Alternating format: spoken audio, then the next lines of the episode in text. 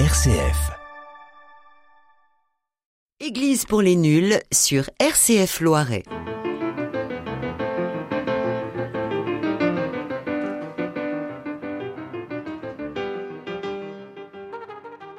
Église pour les nuls, bonjour. Dans le studio, Brigitte, Isabelle et François et la technique Eleanor. Alors aujourd'hui, c'est le temps des vacances. Le temps des vacances est attendu, redouté, selon qu'on est très actif dans un travail qui nous plaît, ou au chômage, ou seul et âgé. Vacances évoquent la vacuité ou la liberté de faire ce qui nous plaît, de retrouver sa famille ou ses amis, de voyager, de découvrir de nouveaux paysages, ou pourquoi pas de repeindre la cuisine, ou encore de lire les trois ou quatre livres achetés, poussés par une pulsion littéraire venue de je ne sais où.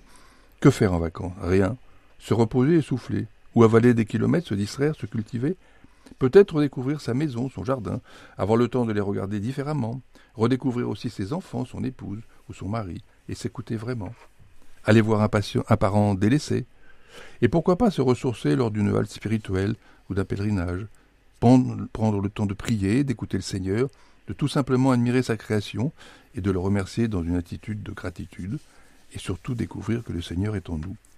Pardon d'avoir été un peu long, mais c'était le temps des vacances. Alors pour vous, qui êtes ici dans le studio, les vacances, c'est quoi pour vous? Alors moi je veux bien dire, moi les vacances, ça dépend des périodes, ça dépendait des envies des uns et des autres, parce que il y avait les envies personnelles de chacun, mais il y avait aussi les envies euh, du conjoint, des enfants, et selon l'âge des enfants, c'était des choix différents. Je me souviens quand les enfants étaient petits, c'était plutôt le bord de la mer. Après, c'était la randonnée en montagne. C'est voilà, c'est selon les époques et puis selon aussi ce qu'on avait envie de vivre. Euh, J'ai le souvenir de, de, du chemin de Compostelle qu'on a fait euh, une dizaine d'années avec euh, nos petits enfants. Euh, voilà, c'était bon. On avait fait un choix de de vivre une expérience spirituelle, sportive. Les petits enfants ou les enfants? Non, on l'a fait avec nos petits ah, enfants. les, les enfants n'ont pas voulu. Bah, à cette époque-là, on a fait autre chose. Ah. bon, on a fait d'autres choses aussi. On a fait des sessions, des temps forts, des temps spirituels, de tout. De, De tout, tout, de tout. de tout, selon les années. Et là, on voit que c'est pas facile dans la cellule familiale de respecter l'esprit du bien commun. Alors, bah, c'est quelque chose qu'il faut. Enfin, je dirais, c'est pas que c'est pas facile, mais il faut le prendre en compte. Oui. Donc, ça, ça, ça demande de faire des choix, de- d'en discuter surtout, que chacun puisse s'exprimer, dire ce dont il a envie, puis après, ben, euh, on s'organise. Puis voir à quel âge euh, les enfants ont plus envie de partir avec les parents. Alors ça, c'est une autre étape, oui, bien sûr. Eh, C'est important, mais c'est pas au même âge de tous. Ah ben, c'est pas du tout au même âge. Voilà. Alors je trouve ça Isabelle. chouette chez Brigitte, on discutait beaucoup. Oui. Ah, bah nous on discutait et euh, honnêtement, on prenait une décision autoritaire après les avoir laissés discuter parce que ça Voilà. partait dans tous les sens. Donc forcément, euh, euh, bon, on était un peu autoritaire. Et est-ce que le résultat était bon? Bah je ne sais pas. Euh, Comment peut-on Est-ce que tout le monde était content ou avait- Ah mais tout le monde est content, oui, oui, oui, Voilà. tout le monde était content, revenant. euh, voilà. Donc c'était bien. Donc c'était bien. Mais euh, un jour, on, ils nous ont, quand ils sont devenus un peu plus grands, ils nous ont dit bah, vous nous posez des questions, puis vous décidez tout seul. Bah, Oui, ça sera comme ça. c'est pour vous préparer à la vie, de- à la vie de citoyen, hein Bah voilà. c'est ça Ouais. Et Euh, moi, je pense aussi qu'on fait, oui, selon les années, selon les âges. Euh, mais ils aiment bien partir encore en vacances avec nous. ah, mais c'est bien. Oui, Ils ont- mais ils ils ont sont encore jeunes. Ah bah le grand a 28 ans. Ah, quand même. Ah oui, oui. Ah, quand euh, même. oui. oui, ils aiment bien se coller chez nous parce qu'ils aiment bien manger aussi. Ah, Ah, ça, il y a des intérêts différents. bah Et ben c'est important. Il y avait une chanson de Juliette Gréco sur la manière de retenir les petits maris qui se débinent, comme elle disait. C'était la cuisine. Ah bah je crois que c'est important. François, vos vacances? Le premier élément des vacances, c'est de, de sortir de ce qu'on peut appeler un, un temps contraint, Mm. c'est-à-dire en général euh, avec le, le travail, les activités professionnelles ou autres, euh, on, fait très, très peu de choix. hein. On, on se lève à une heure imposée pour pouvoir faire toutes les choses qu'on a à faire, puis quand c'est fini, on, on se couche, et puis, et puis le lendemain matin, ça, ça recommence. La- la- le, moi, la, la vie telle que je, je, je peux- je peux la connaître, elle, elle est essentiellement faite de temps contraint. Et puis arrivent les vacances où c'est la fin du temps contraint. Donc la- le, le premier élément des, des vacances, c'est de, de- de ne plus avoir des contraintes de temps, ou plutôt d'en avoir d'autres. Parce que euh, l'absence absolue, mais d'avoir des contraintes que l'on que l'on choisit beaucoup, beaucoup Alors, plus que ouais. celles qui. Est-ce qu'il n'y a pas un... ce qu'on appelle un baby blues, c'est-à-dire qu'on on travaille comme des dingues et tout d'un coup, plus rien? Moi, j'ai vécu Alors- ça à la fin des examens de, de fin d'année quand j'étais à, à l'école. On, on bossait comme des dingues pendant un mois. On avait des examens tous les jours et après, tout d'un coup, pouf, tout s'arrêtait. Mhm. Et on avait une espèce de dépression, Oui. euh, comme euh, voilà, une dépression physique, atomique, enfin euh, atmosphérique, parce qu'on ne savait plus quoi faire. On tournait en rond. euh. Oui, mais si, si on veut dé- décrire le- la durée, quand, quand les vacances durent un tout petit peu, c'est sûr qu'il y a un premier temps qui est celui de la décompression Oui. complète. Et puis, après, on se remet à faire des choses. C'est-à-dire que le- si dès le premier jour des vacances, on a un programme tel que finalement on réinvente du temps contraint, euh, mais il vaut mieux en effet la- laisser les choses se, se- se détendre. Alors, est-ce que c'est pas le problème? Parce que les enfants n'ont pas besoin de se détendre. Ils veulent tout de suite en- enquiller les, les, les jeux, les trucs amusants, les promenades. Les... Oh, mais souvent, les enfants, ils ont des camps, ils ont des stages sportifs. Il faut prendre toutes ces choses-là en considération. Ah, mais ça, c'est les, ça, c'est les parents qui envoient leurs enfants Pas ailleurs. forcément, c'est les enfants qui demandent à faire telle ou telle expérience. Nous, on avait un fils qui était très branché montagne. Il a fait je ne sais pas combien de stages au club alpin français. C'était sa demande. Ah oui, Ah oui, oui, oui, c'était drôlement important, euh, dès 14 ans. Donc c'était important.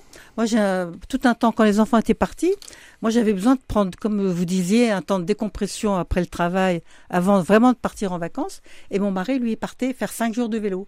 Et puis j'allais le retrouver Voilà. donc à 500 km plus loin, avec son vélo. Et puis là, en voiture. moi, ah, j'étais en voiture, Ouais, on me prenait le vélo et on arrivait au lieu de vacances. Euh, voilà, donc ça c'était, on avait chacun Ah notre oui. style de décompression.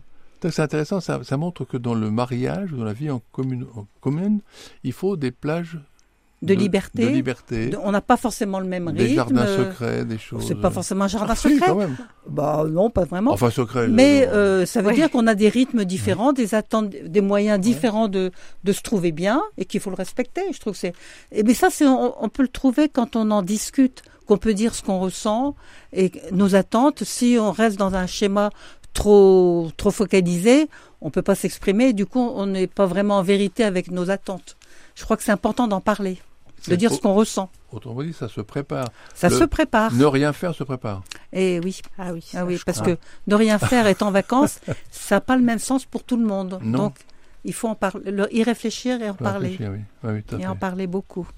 Alors ça peut être l'occasion de, de satisfaire des, des, des envies qu'on avait gamin de faire des choses extraordinaires, on va peut-être pouvoir les réaliser. Voilà. Des sauts à l'élastique Oh non.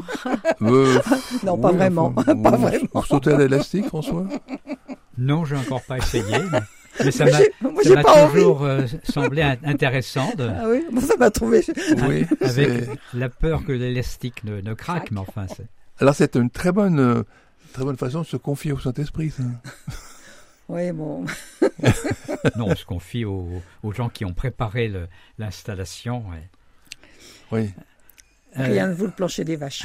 Ouais. Mais alors, je, bon, là, nous abordons au fond notre propre expérience des vacances. Je crois que c'est c'est là-dessus qu'on est a- apte à parler. Oui. Euh, Il y, a, il y a aussi une dimension sociale des vacances. Tout à fait. C'est-à-dire qu'il y a aussi ceux qui ne partent pas. Ne partez pas. oui, ce que j'ai évoqué au début. Il y Ceux a, qui Voilà, partent pas. il y a ceux qui ne partent partent pas. pas. Il y a les, dans les enfants. hein, Oui. Vous savez, il y, a, il y a toujours au moment, à la, euh, juste avant la rentrée, le, le secours populaire qui emmène des enfants pendant euh, Une journée. une journée. Les gens à euh, la mer. au bord de la ouais, mer, c'est oui, oui. touchant de, et de voir à la fois la, la joie de ces enfants Ouais. et de s'apercevoir qu'il y a un certain nombre d'enfants qui, depuis, Qui ne le, partent jamais. depuis le, le début du mois de juillet, sont restés dans, dans leur quartier. Dans le quartier, alors dans les associations de quartier, dans le- Alors voilà, plus voilà, ou moins. Oui, plus ou moins. oui, oui, oui. Mais et puis il y a aussi la tristesse des enfants quand il y a des classes de neige et eux ne peuvent pas partir parce que les parents n'ont pas d'argent.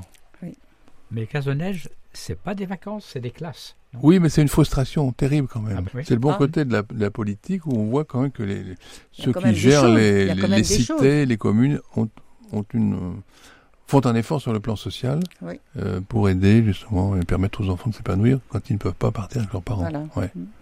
Il y a des parcs, il y a des forêts à proximité euh, où on peut se promener. Quoi. Ouais. C'est- Oui, alors, euh, bah, moi, je j'ai rien d'autre à, à ajouter, si ce n'est que je, je me trouvais un petit peu, quand je travaillais beaucoup, euh, j'avais une semaine de, de battement, de flottement, je sais pas ce que je faisais, oui, voilà. oui. Comme, alors, après les examens. Comme après les examens, et c'est à ce moment que les enfants disent hey, papa, on va à la plage. Oh, Ah oui. écoute, j'ai envie de dormir, laisse-moi. Mais non, c'est toujours pareil, on fait rien. bon, alors c'est tout ça, c'est pour, ça que c'est important de connaître des gens et d'avoir des copains pour les enfants. Et c'est là Ah. le rôle de la communauté aussi, C'est vrai que c'est Hein, le. d'avoir euh, euh, euh, mettre en commun nos, nos possibilités pour que quand il y en a un qui est un peu faiblard parce qu'il a envie de faire autre chose, les autres puissent prendre le relais. quoi. Nous, on a été souvent en vacances avec d'autres familles amies où ça- on était une vingtaine. Euh, bon, c'était une petite communauté avec plusieurs familles. euh, c'était très sympa. Ou, ou des sessions comme ça. C'était. Oui, c'est. Ouais. Bien sûr. C'est une petite. On n'est pas uniquement dans le cercle familial. Alors, est-ce que vous en profitiez pour euh, enseigner vos enfants, sur leur expliquer ce que c'était que les, leur donner le nom des arbres, par exemple, Ah bah ça oui. le nom des Ouais. arbres, le nom des fleurs, le nom des oiseaux. euh. La découverte Alors, de la nature. Non, moi, j'y connaissais rien. Alors, c'est plutôt euh, comme nous, on allait souvent dans la famille. On a une grande famille, donc ça permet de faire, euh, de, Mhm. de se revoir, de se voir entre cousins. Et ce qui est bien dans la famille, c'est que les grands prennent en charge les plus petits. Ouais, c'est Donc ça. c'est assez pratique. Et euh, là, c'est plutôt mon mari oui, qui s'occupait des arbres, des fleurs et tout ça, parce que moi, je n'y comprends, je connais pas grand-chose. Mais euh, on apprend autre chose, on prend le temps, on dort, on lit, on partage des On lectures. observe la nature. On Voilà. joue. On joue. On joue à des jeux de société énormément, Mhm. voilà. Ouais, c'est ça. C'est le temps de, du Mhm. jeu de société où on Mhm. regarde les JO euh, euh, d'été. Les, les- ça, c'est très drôle. Bah, c'est tous que- les 4 ans seulement. Hein. Comment C'est que tous les 4 ans, les JO Oui, d'été. mais ça, c'est des bons moments parce qu'on apprend les drapeaux, on apprend euh, Ah, plein bon, de d'accord. choses, les pays. euh, c'est vraiment des moments euh, intéressants. ouais. J'apprenais ça dans le Larousse. Dans le Larousse, il y avait, Ah oui, il y avait. il y avait la- la- deux pages avec tous les drapeaux du monde. Mhm. Alors ça Ouais. changeait évidemment parce que Mhm. voilà. Alors puisque nous sommes en vacances, nous allons demander à Enrico Macias de nous faire une, de chanter une petite chanson sur les vacances et ça nous permettra de penser qu'on est au bord de la mer, en Méditerranée, avec je sais pas un parasol, du pastis et puis voilà des transats par exemple. Tout au long de l'année, on doit se lever et encore tout endormi se préparer à reprendre le chemin de son labeur chaque matin à la même heure. C'est pour ça qu'on a besoin de vivre un mois à ne rien faire de ses dix doigts. Les vacances, les vacances, c'est d'aller vers le soleil et le ciel vacances, les vacances, c'est de faire tout ce qu'il faut pour être heureux. Les vacances, les vacances, c'est de passer tout son temps à s'amuser. Les vacances, les vacances, c'est un peu de liberté bien méritée.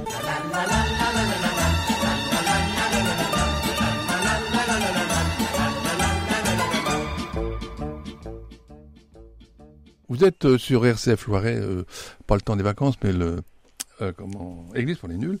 Alors Enrico Macias, il annonce la couleur. là. C'est vraiment un mois à ne rien faire. bon, c'est pas tout à fait ce qu'on a dit, mais enfin, il a le droit aussi. Alors, est-ce qu'on ne pourrait pas profiter des vacances pour avoir quand même une petite parenthèse spirituelle, un pèlerinage, une retraite, euh, des discussions autour de sujets un peu importants, euh, des retraites de prière, euh, voilà.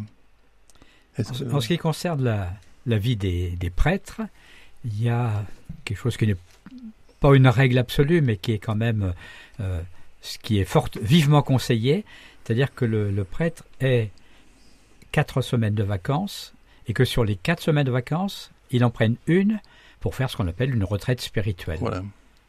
Donc, c'est-à-dire ces trois semaines et une semaine qui est un peu plus euh, euh, oui. orientée. euh, Alors personnellement, vous, est-ce que vous aviez euh, un, un auteur, un, un guide spirituel particulier ou un saint ou quelque chose, quelqu'un qui vous a vous guidé plus que ben, j'a- J'allais surtout dans un lieu, oui, dans un lieu, dans, dans une abbaye en général. Enfin, assez, assez souvent, j'ai j'ai procédé de cette manière-là, c'est-à-dire m'inscrire dans, dans, dans un lieu, dans Oui. une abbaye. J'ai fait un certain nombre d'abbayes euh, en Bretagne, en, particulier. Alors, je me rappelle toujours euh, euh, avoir demandé à, à, à Tima Deuk, ben, je voudrais bien venir passer une semaine de, chez vous de, de Ouais. retraite, mais vous habitez, ah ben, à l'époque j'habitais à Orléans, vous habitez Orléans, pour qu'est-ce que vous venez faire en Bretagne? Mais je suis en vacances dans ma famille en Bretagne, et donc il y a proximité. Je, finissais par être accepté. Accepté, mais il y avait quand même des barrières. Et, hein. et ben, c'est-à-dire qu'il ne voulait pas être envahi par les, euh, non pas des indésirables, mais, que, des gens qui n'avaient rien à faire là viennent prendre, prendre la place. La place des Bretons. Hein. là, à la place des Bretons. Et puis, euh, bon, en général, je partais avec un livre d'un auteur spirituel, euh, varié, ça pouvait être varié. Et souvent, en arrivant dans l'abbaye, dans la bibliothèque de l'abbaye, je tombais sur quelque chose qui euh, me prenait et, remplaçait le livre que j'avais emporté, qui servirait euh, euh, un peu plus tard, oui. En fait, c'était l'action de la Providence. Oui, ou de l'Esprit Saint. Enfin, L'Esprit Saint qui vous qui, qui met sur votre chemin. Donner la responsabilité à qui, à qui vous voulez. oh oui. Mais c'est, alors ça, je reconnais que enfin, choisir d'être dans une abbaye, non pas dans une retraite organisée, guidée, certains ont besoin de ça ou préfèrent ça. pour des, ateliers. Pour, pour, moi, c'était plutôt euh, être dans l'abbaye, suivre, suivre la, le rythme de prière des, des moines, euh, marcher, sortir, hmm. lire, prier, bon. Euh, en particulier se, se remettre, ne, pas avoir de contraintes de temps, hmm. et donc faire l'expérience d'une de, prière, ce qu'on appelle l'oraison, sans euh, sans avoir d'autres choses, enfin, il y a forcément d'autres choses qui vous viennent dans la tête, mais sans, sans avoir l'excuse du travail à faire. Mais quand même avec le temps donné par la règle, les offices. Pour les offices, oui. oui. C'est rythmé, quand même, comme 7 par jour. Il faut... Oui. Moi, j'ai fait ça aussi à Argentan. Euh, euh, chez des bénédictines, voilà, parce que j'ai une petite soeur que je connaissais. Et c'est tout à fait apaisant de suivre le rythme des, des offices. Hein. Mm moi, j'ai l'expérience euh, des foyers de charité, en montagne notamment, parce qu'on aime beaucoup la montagne. Et euh, quand chaque fois qu'on y allait, ça durait six jours, mais euh, on se disait c'est comme si on avait pris 15 jours de vacances. Parce qu'on sort de son cadre, on est dans un autre rythme, on est ressourcé, ça permet de se, de se resituer, de, je dirais, de, bah, de se repositionner. Et on trouve que c'est très enrichissant, très ressourçant. Et ça vaut 15 jours de vacances. Hein. Oui, parce qu'il y a une notion de, de, de, relativité, du, relativité du temps qui ne se passe pas de la même façon. Oui, et puis on, on, lâche prise, euh, et ça fait du bien. quoi. oui, c'est vrai. Dans un contexte euh, positif. Et Isabelle? Oui, nous, on, le faisait souvent avec mon mari et les enfants, parce qu'on allait voir une, euh, une tante qui était religieuse à côté de Bruxelles. Alors c'était un peu compliqué parce que les enfants, au bout d'un moment, euh, il n'y avait pas de bruit. Il y avait un grand parc hein, pour jouer, des vélos pour aller à Bruges. mais euh, c'était ce qu'ils aimaient bien, c'était bon la pause repas. Après tout était en, flamand puisque bah c'est la partie flamande. Ah mais euh, nous, mon mari et moi, on trouvait ça agréable puisqu'on retrouvait cette tante, on discutait, on échangeait énormément. Et c'est vrai que c'était très très reposant parce que bon, on est un peu hors du temps.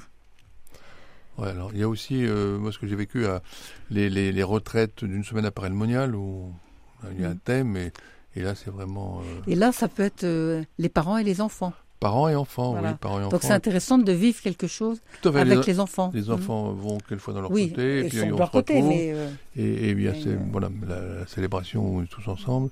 Et c'est vraiment parce qu'il y a une notion de, c'est vrai, moi je disais tout à l'heure, le temps s'arrête c'est plus le même temps. Alors on n'est pas obligé de penser à M. Einstein tout le temps, mais euh, c'est vrai que c'est une façon. Et puis alors, je ne sais pas si vous avez constaté, mais je trouve que les, les moniales chez qui je vais, elles ont quand même, et les moines aussi, je sais pas, un regard qui n'est pas le regard de tous les jours, de tous les hommes et toutes les femmes dans la cité. Elles ont autre chose.